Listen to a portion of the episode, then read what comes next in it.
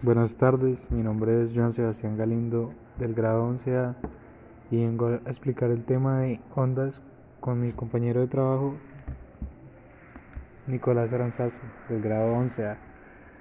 Primero que todo vamos a empezar por las ondas. Las ondas son una rama de la física y se definen en el transporte continuo de energía y no de masa a través de la vibración entre las partículas. Las ondas se propagan de tres formas, la mecánica, la cual es cuando es necesario un medio de propagación, las gravitacionales son fuerzas de atracción y por medio de la gravedad. Las electromagnéticas necesitan un medio para propagarse. Podemos ver un ejemplo de mecánica que es el sonido, cuerda, agua y grave atracción de planetas. Electro, las electromagnéticas. Las ondas poseen dos direcciones de propagación. Transversal es cuando las partículas vibran de forma perpendicular a su dirección y longitudinales las partículas vibran paralelamente a sus direcciones del sonido.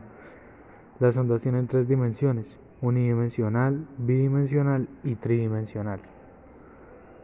A continuación, sigue mi compañero Daniel Aranzazo.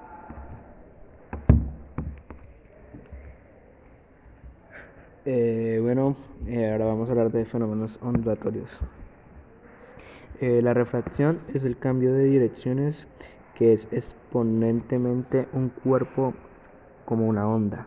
Cuando choca contra una superficie lisa y pulimiento sin cambiar de medida de propagación, como por ejemplo los espejos. La refracción es el cambio de dirección que experimenta una onda al pasar de un medio material a otro diferente, por ejemplo, arco iris, lápiz en un vaso de agua.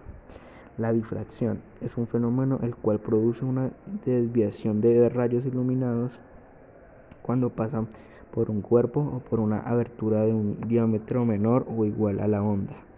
La interferencia es un fenómeno en donde dos o más ondas se superponen por dar una onda resultante constructiva y destructiva.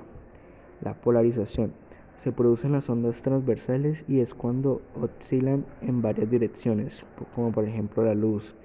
La, la, reversación es refleja en todas las direcciones y se dispersa en varias direcciones y se mezclan.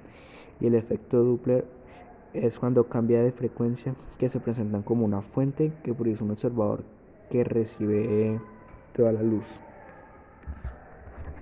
Bueno, muchas gracias. Este es nuestro trabajo de ondas. Gracias por su atención. Hasta luego.